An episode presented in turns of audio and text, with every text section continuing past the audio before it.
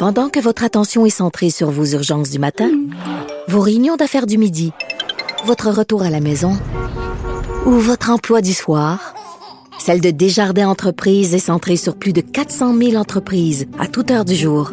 Grâce à notre connaissance des secteurs d'activité et à notre accompagnement spécialisé, nous aidons les entrepreneurs à relever chaque défi pour qu'ils puissent rester centrés sur ce qui compte, le développement de leur entreprise.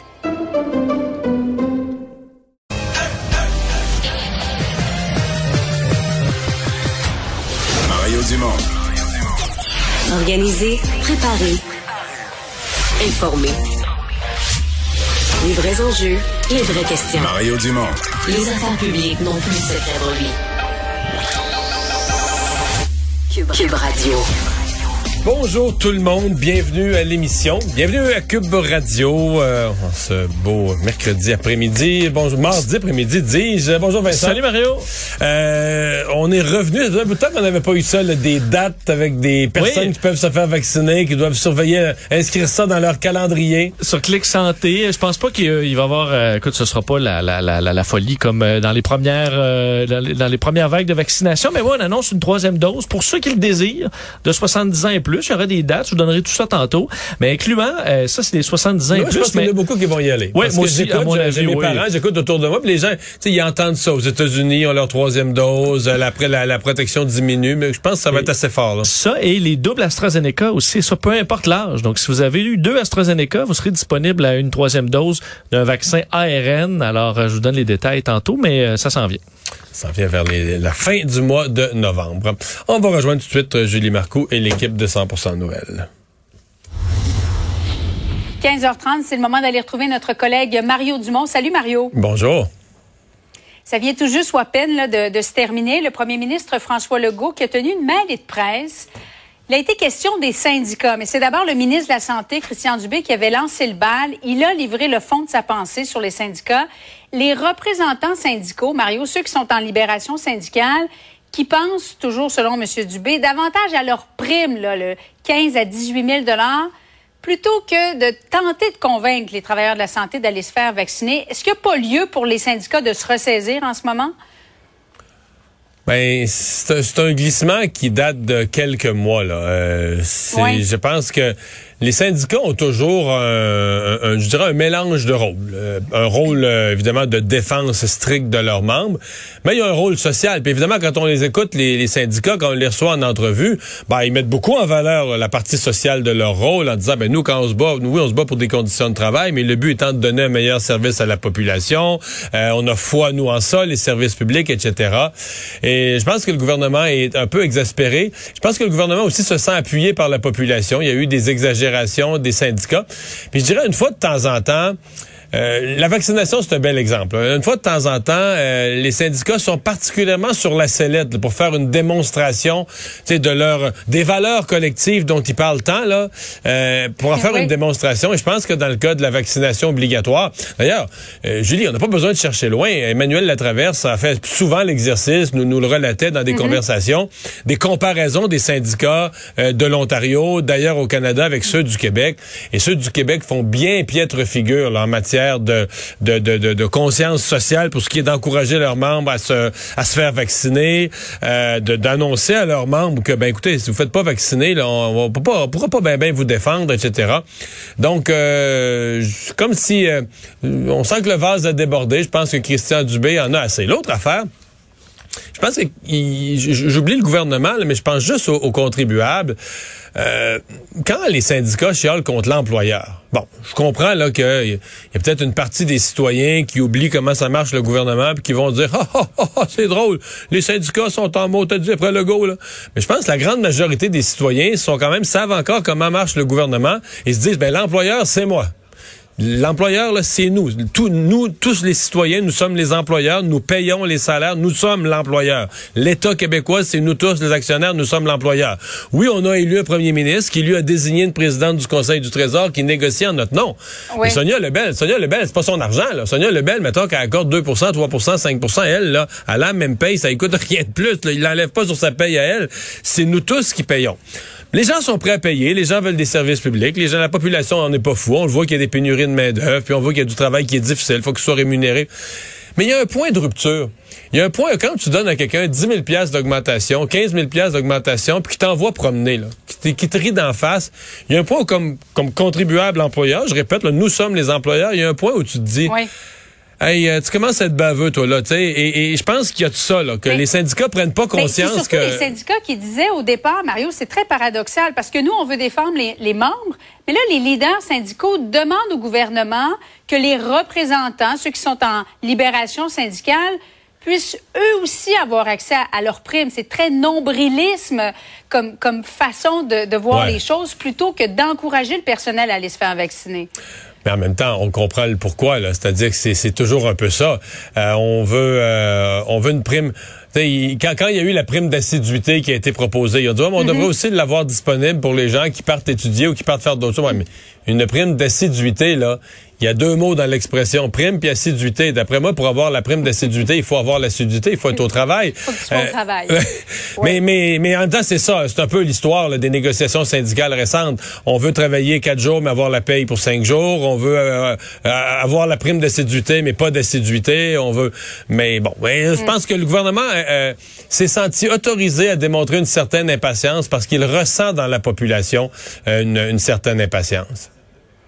Bon, euh, la circonscription de Marie-Victorin, il n'y a rien de clair encore aujourd'hui, Mario, parce que Paul Saint-Pierre Plamondon dit euh, je vous dis pas encore si je vais me présenter, je veux savoir quand la partielle va avoir lieu. Et M. Legault vient de dire, je veux pas vous dire si la CAQ va oui ou non présenter un candidat. On veut d'abord savoir si Paul Saint-Pierre Plamondon va se présenter.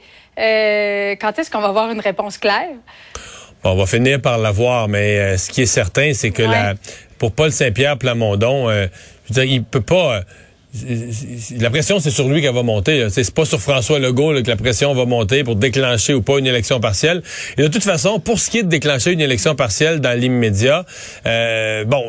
On comprend bien la demande de, de Paul Saint-Pierre Plamondon. C'est habile, c'est pas fou de dire ben, les citoyens qui ont pas de députés, c'est bien tannant de pas avoir de députés. C'est comme une population d'un comté qui est un peu temporairement oubliée, puis tout ça.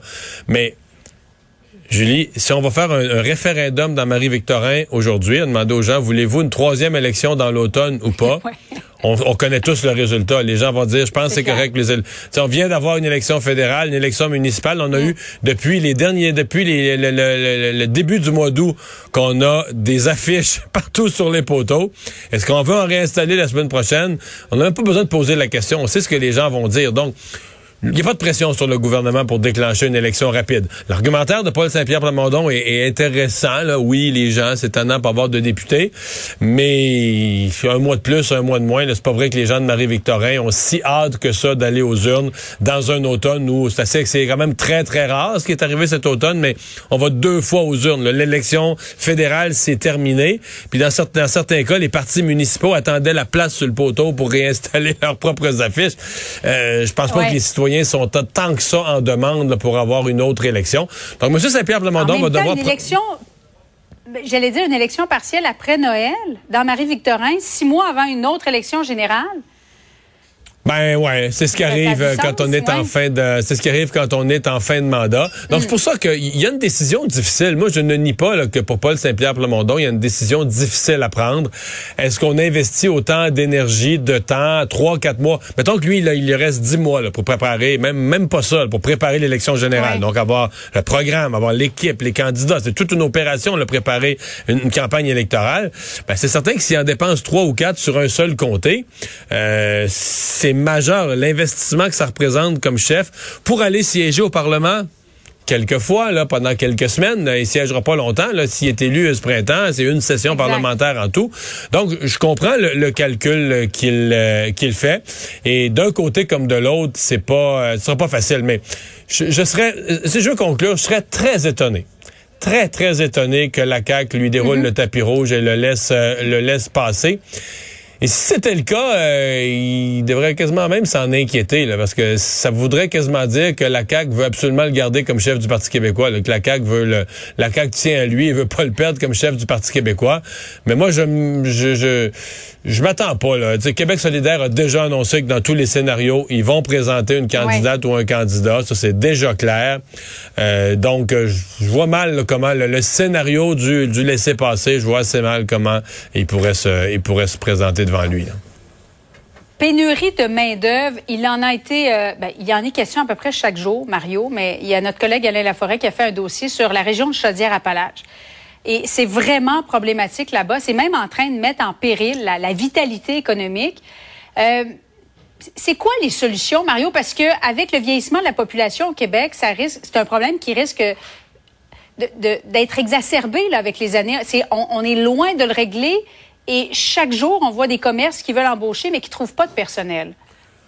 Oh oui, absolument. Et je veux dire, Appalaches, il faut voir que c'est une région où il y avait déjà, ni plus ni moins que pénurie de main-d'œuvre. Avant la pandémie, euh, c'était déjà une mhm. région qui avait le plein emploi depuis quelques années. En fait, on pourrait même dire la grande région de Québec, le Rive-Nord, Rive-Sud, avait une pénurie d'emploi. Donc, euh, euh, on est censé avoir des mesures dans le, mini-budget, l'énoncé euh, économique de, la fin novembre du ministre Éric Girard, mais il y a des, euh, des choses qu'il va falloir imaginer. Bon, on aura toujours l'immigration comme une des solutions, mais on sait très bien au Québec, euh, s'il rentre de l'immigration, il n'y en a pas tant que ça qui va s'en aller dans Bellechasse puis en Beauce. On peut en pousser un petit mhm. peu, là, mais pas tant que ça.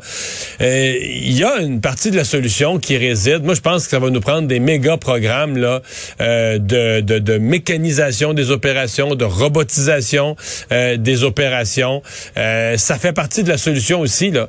Euh, donc, des entreprises avec, tu sais, pas de caissier, pas de caissière, qu'on scanne nous-mêmes nos affaires. Mais il y a des, pharmacies qui ont commencé à le faire. Absolument, des usines qui vont fonctionner avec encore plus de processus qui sont mécanisés. Mm-hmm. Soit dit en passant, on a du retard là-dessus. On, peut aussi dire ça. On est une société qui crée la pénurie de main-d'œuvre, on est une société, nos entreprises ont moins investi. Euh, les investissements privés, ce qu'on appelle les investissements privés non résidentiels, les investissements des entreprises dans leurs équipements de production. Au Québec, on est en retard sur la moyenne canadienne, qui est déjà très en retard sur les Américains, mais ça fait 20 ans, 25 ans qu'on traîne ça, donc on a moins investi dans les processus. Donc ça fait quoi? Ça fait des processus qui requièrent plus de main-d'œuvre. Bon, quand tu as du gros chômage, encore pas si pire. Mais quand tu es en pénurie de main-d'œuvre, ça devient un, véritable problème, un frein au développement.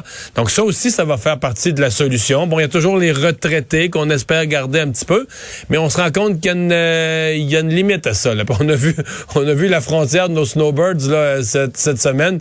Il n'y avait pas tellement l'air du monde qui, qui attend une offre pour revenir sur le marché du travail dans l'immédiat. Mais Mario, juste en terminant, ma mère a 69 ans.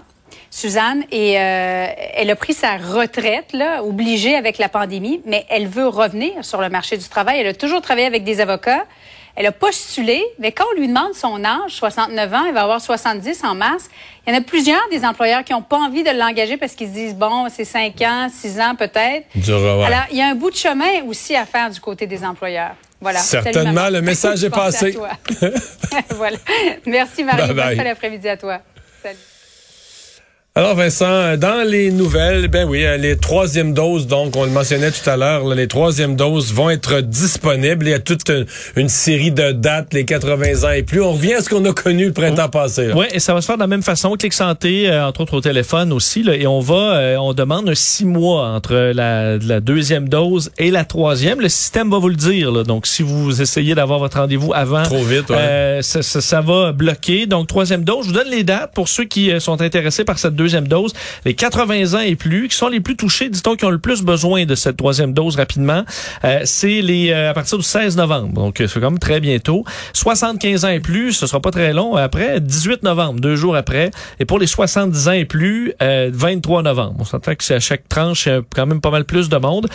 c'est une recommandation qui vient du Comité sur l'immunisation du Québec. Et l'autre groupe, je vais vous faire entendre là-dessus Christian Dubé, ce sont les AstraZeneca, les doubles AstraZeneca qui sont de tous les âges. Là. Alors, si vous avez eu AstraZeneca, vous avez également euh, la possibilité d'avoir une troisième dose. Parce qu'on sait maintenant que la protection est moindre. Là, exact. C'est pas et on dit c'est pas une question de danger. Là, pourquoi on vous donne pas un autre AstraZeneca? Euh, C'est une question d'efficacité.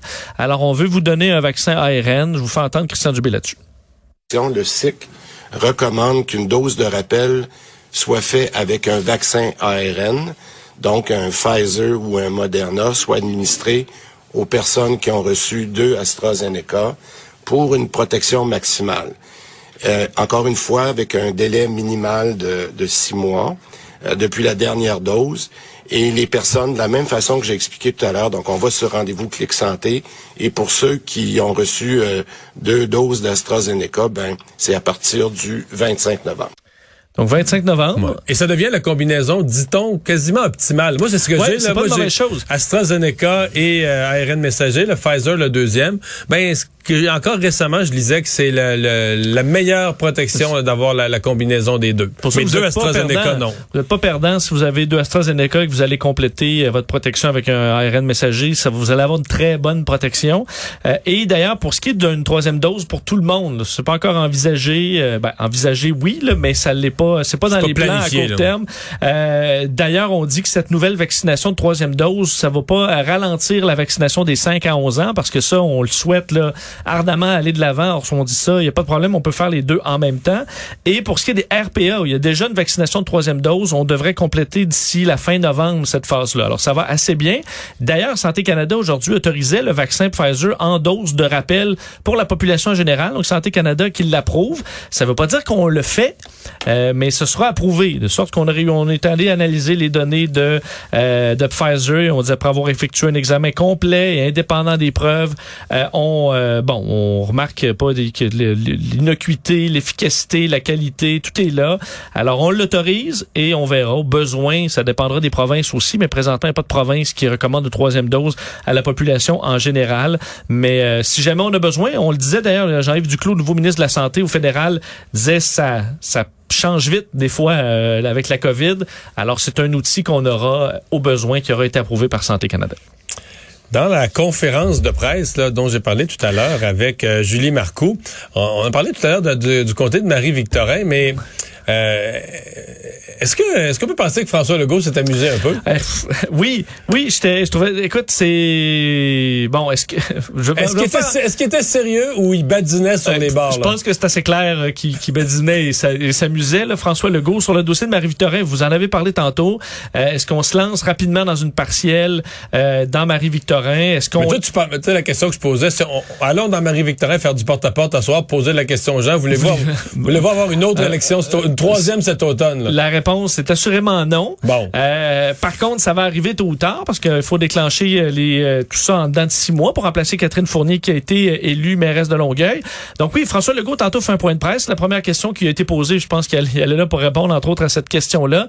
Et s'est amusé sur le fait que ouais, là-bas, on veut pas nécessairement d'élection rapidement et lance la balle dans le camp euh, de Paul Saint-Pierre Plamondon qu'il appelle lui-même PSPP. Euh, est-ce qu'il s'est amusé? Est-ce qu'il avait le sourire en coin? Je pense que oui, on peut l'écouter. Même si ce, si ce serait à notre avantage de faire une élection rapide compte tenu des sondages, je pense que les gens, euh, entre autres de Marie-Victorin, ont eu deux élections, mais finalement, comme la loi nous y oblige, euh, d'ici six mois, il y aura une élection. Maintenant, j'ai bien noté l'hésitation de PSPP. J'aimerais euh, d'abord savoir si le chef du Parti québécois veut se présenter dans Marie-Victorin avant de prendre une décision si on va ou non présenter un candidat dans Marie-Victorin. Vous seriez ouvert à lui laisser le champ libre, si je comprends Et bien. je veux d'abord voir si effectivement là, euh, Monsieur Saint-Pierre Plamondon se présente ou non Et là, il a poursuivi ensuite en disant, on va lui donner quelques jours pour réfléchir, puis il, il se mordait les joues, là. Ouais. Mais on se comprend que euh, ce matin, euh, Paul Saint-Pierre Plamondon en disant on veut une élection rapide, puis le gouvernement peut pas reporter ça, puis faire de la politique avec ça, comme s'il allait faire monter la pression sur François Legault. Ouais. Ça, euh, c'est pas réaliste. La pression est toute sur lui. Puis François Legault, il y a, peut-être de la de pression sur euh, 100 dossiers différents, là. Euh, pas ce, Pas, pas pour, ce le dossier-là. décla- pas pour le déclenchement de la partielle dans Marie-Victorin. Mais est-ce que d'aller s'amuser comme ça là, sur le dossier d'un collègue euh, pas en détresse là, mais disons qui pour la, la, la situation est difficile? Il a quand même fait attention à son ton. Je pense que nous, on, ben, je pense que oui, il s'amuse un peu avec ça. Mais je pense pas que pour le public, il a pas l'air du gars qui le niaise. qui est triomphant, ouais. Non, ben, en même temps, la position de, de Paul Saint-Pierre Plamondon est, est pas est facile. difficile à tenir. Là. Elle Euh, très, très, très difficile à tenir. D'ailleurs, je peux vous faire entendre l'opposition euh, là-dessus, là, opposition et Martine Ouellette qui a annoncé d'ailleurs, je te l'ai dit à ton émission euh, qu'elle qu'elle allait se présenter. On s'ennuyait, hein? Euh, ben écoute, on, on, on verra, mais va se, va se présenter euh, là-bas. Donc faire entendre les oppositions parce que de- tout le monde n'a pas le, le même avis sur le sujet. On sait que Dominique Anglade euh, dit bon traditionnellement on présentera pas de candidat euh, dans euh, dans Mais on, va écouter, mais je vais t'en parler de, la, Oui, tra- et- de la- de la tradition après. Et euh, Gabriel Nadeau-Dubois qui soulève un doute sur cette tradition-là. On peut les écouter. La chose élégante à faire, comme euh, M. Bourassa l'a fait pour M. Parizeau, comme M. Charest l'avait fait pour Mme Marois, comme Mme Marois également euh, avait posé ce geste pour Philippe Couillard, c'est de laisser entrer un chef à l'Assemblée nationale. Est-ce vraiment une tradition? La question se pose.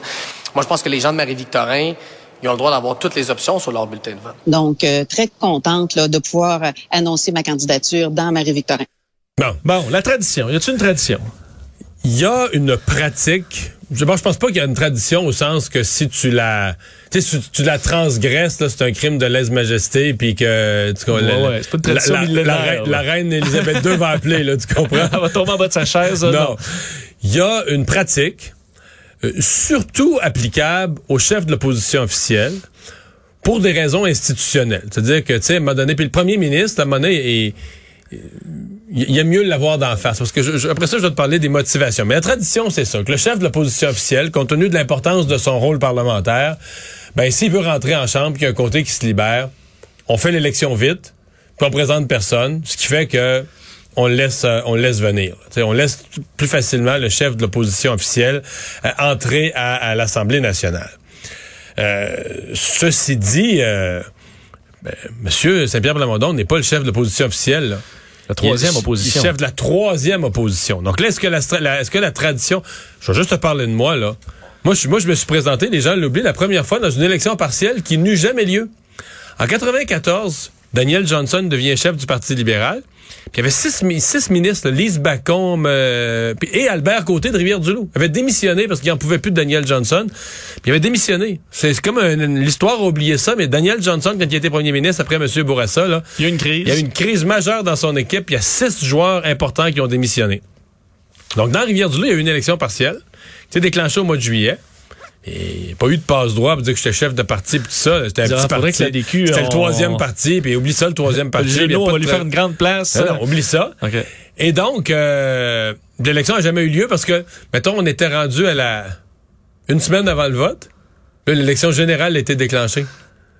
Fait que, comprends, que là, l'élection partielle, de facto, euh, tout venu. Fait que ça a fait comme une campagne de six semaines plus six semaines. Là. Une campagne de 12 semaines. Ça t'a donné un bon... euh, Ouais, moi, ça m'a aidé. C'est pratique. peut-être pour ça que j'ai été élu. Mais tout ça pour dire que euh, c'est une pratique, oui, qui a été employée, surtout pour les chefs de l'opposition, mais c'est pas une tradition si forte que ça. Et surtout Mais est-ce que c'est pour ça que Paul Saint-Pierre Plamondon ne l'a pas réclamé lui-même parce qu'il a un Mais je- malaise? Mais je pense surtout qu'il veut pas se faire dire qu'il a peur. Puis, C'est quand même ça que ça a l'air. mais c'est quand même ça que ça a l'air. C'est peut-être ça que c'est aussi.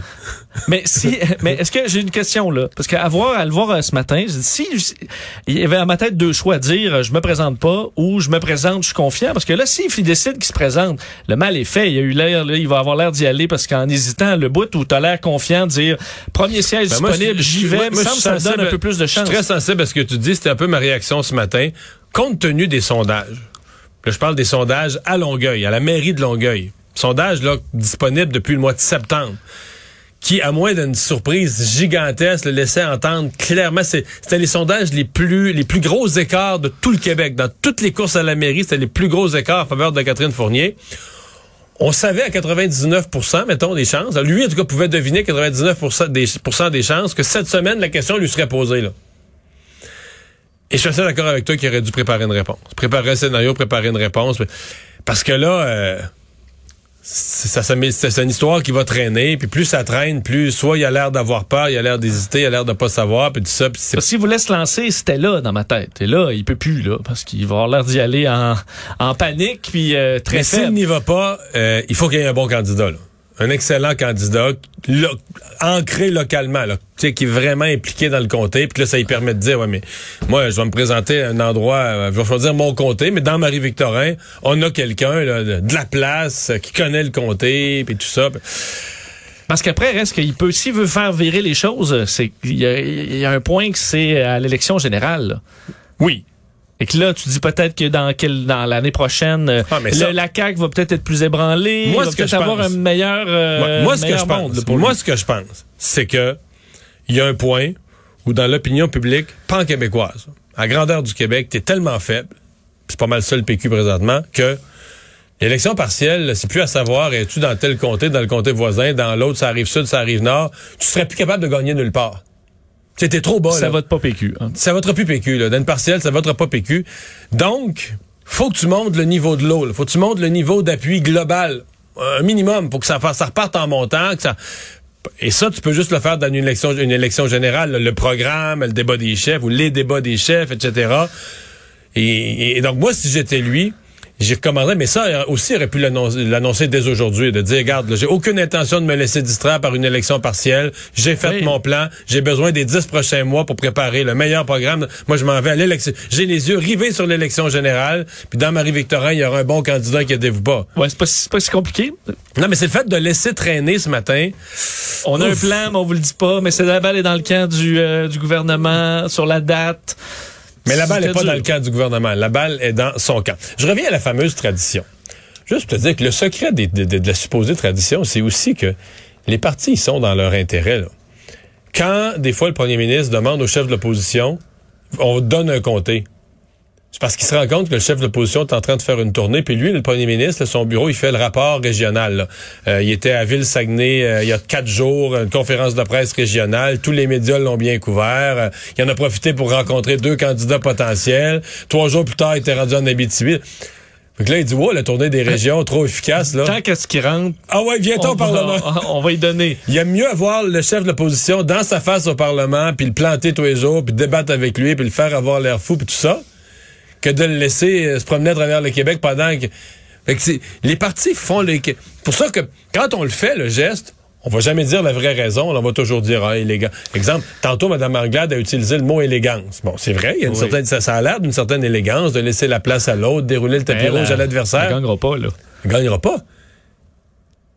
Sais-tu combien elle a fini la dernière élection? Ils ont fini quatrième. Les libéraux ont fini quatrième dans Marie-Victorin la dernière fois, avec 15% du vote. Puis ça, 15 là, c'est la limite du remboursement en bas. Tu ça, tu perds même. Parce que, tu sais, le gouvernement ouais, tu rembourse perds ton 50 argent. Tu perds ton remboursement de dépenses. là. Tu perds ton 15, ton 50% Puis moi, je pense que s'il y avait une élection partielle maintenant, non seulement les libéraux finiraient encore quatrième, mais ils iraient peut-être même pas chercher leur remboursement à 15% Ça leur donne pas un gros momentum pour l'élection qui s'en vient, là. Non. Donc, eux, ça leur. Fait que C'est la plus belle, le plus beau jeu pour eux autres, c'est de pas être là-dedans. Ben oui, de dire, jouer, ah, ben, ah, on la est tradition, la grande